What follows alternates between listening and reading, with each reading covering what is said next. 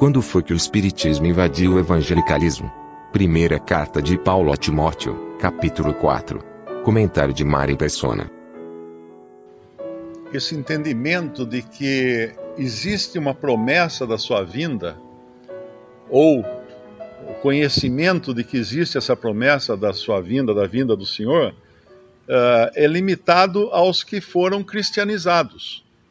Então isso não é. Se você for lá no meio da Mongólia, por exemplo, e perguntar para um, um, pastor de, de ovelhas lá se ele sabe quem é Jesus, ele não sabe. Que veio, que voltará, ele não sabe, ele não sabe nada disso.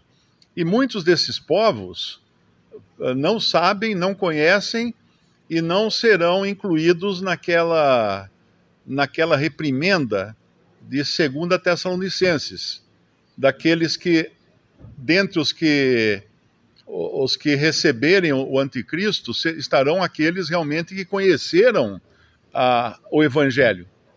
Mas outros não, porque não não não conheceram o amor da verdade, ou não puderam crer porque não tiveram uma, um conhecimento claro do que era a salvação por meio de Cristo. Então, muitos povos estarão sujeitos a, ser, a, a serem incluídos naquela salvação que será dada a um remanescente de judeus fiéis para entrar no milênio. No milênio existirão nações e povos que nunca tinham escutado o evangelho antes, ou pelo menos de uma forma, de uma forma uh, fácil de compreender, não é? Esses, esses habitarão a terra no milênio. Então hoje, quando você pega uma pessoa que fala assim: onde está a promessa da sua vinda? Ele foi cristianizado ele provavelmente escutou o evangelho e ele rejeitou. Ele é um cético agora, ele, ele é uma pessoa que nega o valor das escrituras e das promessas feitas nas escrituras. Ele nega. E por que isso acontece? Isso acontece muito dentro da cristandade, onde substituíram a profecia bíblica pela profecia dos falsos profetas. E a gente lê lá em lá em 1 Timóteo, capítulo 4, isso já tinha começado no tempo dos apóstolos, né? Quando ele fala assim, mas o Espírito expressamente diz que nos últimos tempos apostatarão alguns da fé. O que é, o que é um apóstata? É um que conheceu intelectualmente a fé, o Evangelho, mas nunca, nunca nasceu de novo, e, e aí então rejeita e vira aquela, aquela porca lavada e aquele cão que volta ao seu vômito que nós lemos em 2 Pedro capítulo 2. Esse é o apóstata, ele nunca, ele nunca foi salvo, ele pode ter até tido usado batina, lido a Bíblia ou qualquer coisa assim, mas nunca foi salvo, nunca creu de verdade. Mas o Espírito expressamente diz que nos últimos tempos apostatarão alguns da fé, isso não está dizendo que eles deixarão de ser religiosos, ou de ir à igreja, ou de participar de cultos, ou fazer pregações no, no, no púlpito, no rádio, na TV. Apostatarão alguns da fé, dando ouvidos a espíritos enganadores e doutrinas de demônios, pela hipocrisia de homens que falam mentiras, tendo cauterizado a sua própria consciência.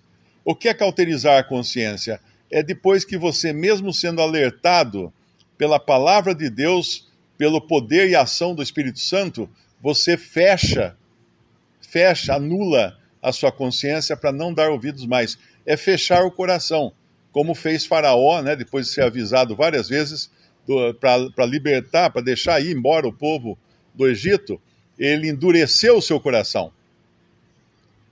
E logo depois disso fala que o Senhor endureceu o coração de Faraó. Quando uma pessoa endurece seu próprio coração, o ato seguinte dessa peça é o Senhor endurecer o coração dessa pessoa. Aí não tem volta. Aí é segundo a Tessalonicenses, aqueles que, que, que não deram ouvidos ou não creram na verdade e crerão no anticristo. E aqui então, como que isso poderia estar acontecendo? Porque nós lemos aqui 1 Timóteo, e 2 Timóteo, 1 Timóteo ele fala da, da casa de Deus, como deveriam se comportar na casa de Deus. Então, são duas epístolas que estão falando da casa de Deus, que é o círculo da profissão cristã. É o círculo da profissão cristã. É a cristandade. Mas o Espírito expressamente diz que nos últimos tempos apostatarão alguns da fé. Que alguns são esses? Alguns dentro da casa de Deus, dentro da, da esfera da profissão cristã, dando ouvidos a espíritos enganadores e a doutrinas de demônios. Então, isso aqui, isso aqui é muito sério. Nós sabemos que no final do século XIX, ah, assim como no começo do século XIX, houve um movimento bastante expressivo de irmãos que foram buscar na palavra de Deus se o que eles encontravam na cristandade era coerente com aquilo que havia na Bíblia e descobriram que não era, e por isso se apartaram das iluminações e passaram a congregar somente ao nome do Senhor. Mas como o diabo não, não fica sossegado, ele não tira férias, logo em seguida vieram também as maiores aberrações da cristandade, como a doutrina dos testemunhos de Jeová, a doutrina dos adventistas, e que superaram até as bobagens que, que nós aprendemos no catolicismo romano. Porque uma, algumas negando a divindade de Cristo, algo que o catolicismo romano não nega, não é? E outras, como uh, adventistas do sétimo dia, né, pregando uma salvação pela guarda da lei, mas ainda outros, esses são mais sutis ainda, porque existem hoje dentro da cristandade professa os que dão ouvidos a espíritos enganadores. Ontem eu recebi uma, uma mensagem de um irmão falando assim: Mário, olha o que, que essa profetisa falou e não se cumpriu. Eu falei, mas claro que não se cumpriu. Você vai escutar essa, essas pessoas falando no, no YouTube, profecias em igreja pentecostal? Então, o pentecostalismo, como dizia o, o, um irmão, o Bill Orr, ele falava assim: tendo o pentecostalismo como amigo, o cristianismo não precisa de inimigo, porque é uma das coisas que mais perverteu a cristandade neste, nestes últimos séculos nesses últimos dois séculos. E isso prevalece hoje. As pessoas vão às chamadas igrejas para ouvir as profecias, ou como dizem alguns, as profetadas, né? Porque na realidade de profecia não tem nada. E, e então acreditam naquilo. E se não tiver aquilo, não tem emoção, não tem adrenalina, não vai. Ah, eu não vou na igreja porque não tem, não tem profecia. Como é que eu vou lá só para ler a Bíblia, só para escutar o que está escrito na Bíblia? Eu não vou. Então, isso é o que realmente fez deteriorar a, a profissão cristã. E aqui dando ouvidos a espíritos enganadores. Porque muitos dos que falam nessas igrejas são pessoas possuídas por espíritos. Não, não, não, não, não, é, não é de espantar uma declaração dessa, porque realmente coisas acontecem nesses lugares. Ah, mas eu fui lá e eu vi um, um mudo falar. Tá, vi um mudo falar, porque realmente tinha um, um espírito lá que estava fazendo coisas que o anticristo uh, vai fazer. Ele vai fazer até descer fogo do céu. E as pessoas então crerão em sinais. O que acontece hoje dentro da cristandade professa é uma, uma busca desesperada por sinais e, e milagres e coisas assim, e ninguém percebe que isso aí é o diabo já jogando a ceva, cevando na beira do, do rio, para os peixinhos correrem lá, para depois ele vir jogar o seu anzol. Isso é o que acontece hoje, porque vai acontecer depois.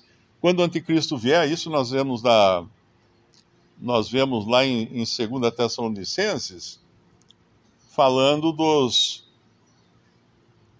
da sua vinda ou da manifestação do anticristo.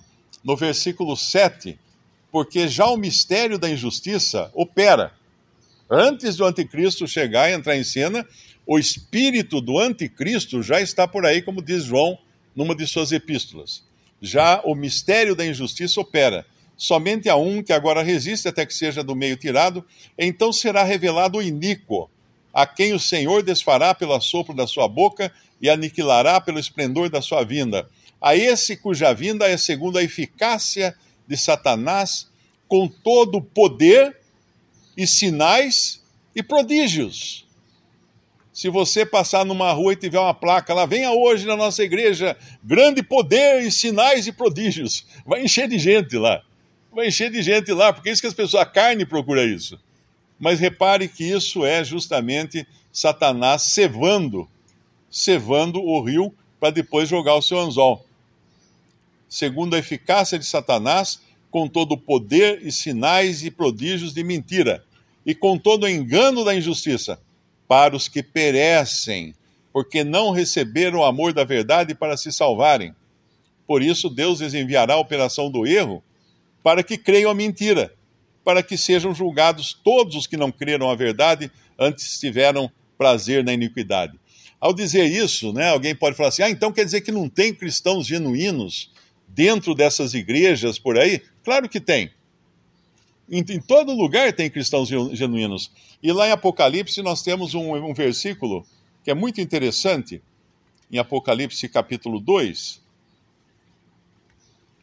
Ali nós sabemos que as sete igrejas, elas são, são representativas de sete períodos da cristandade. E um deles é justamente o período do catolicismo romano.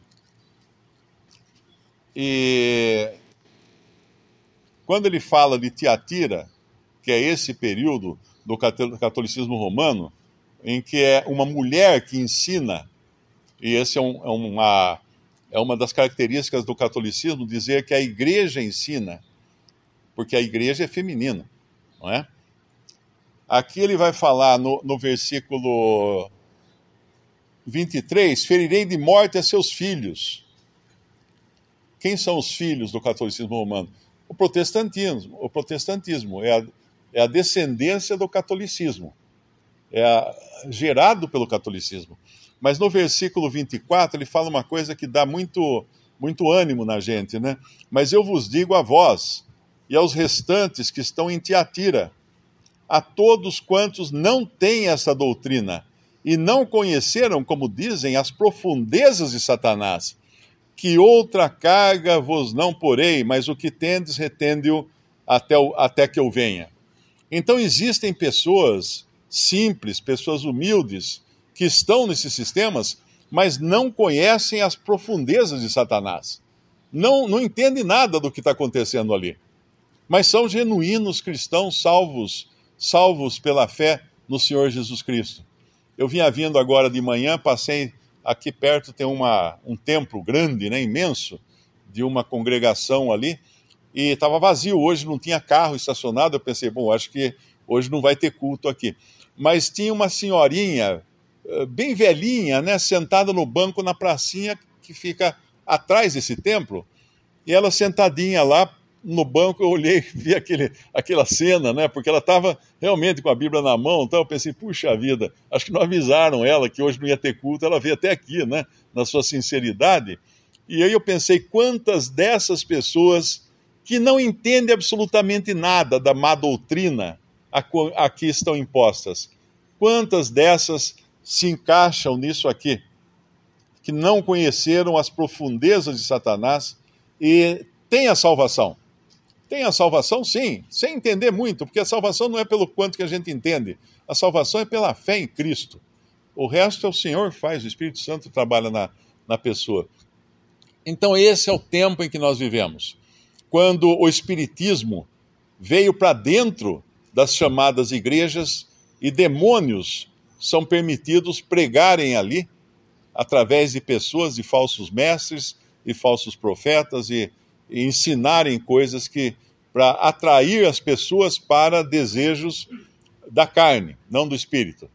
A carne sempre deseja poder, saúde, uh, uh, sorte no amor, essas coisas são, são, e dinheiro, né, principalmente, essas coisas são pregadas nesses lugares.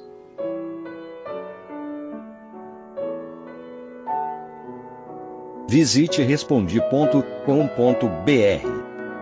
Visite também 3minutos.net.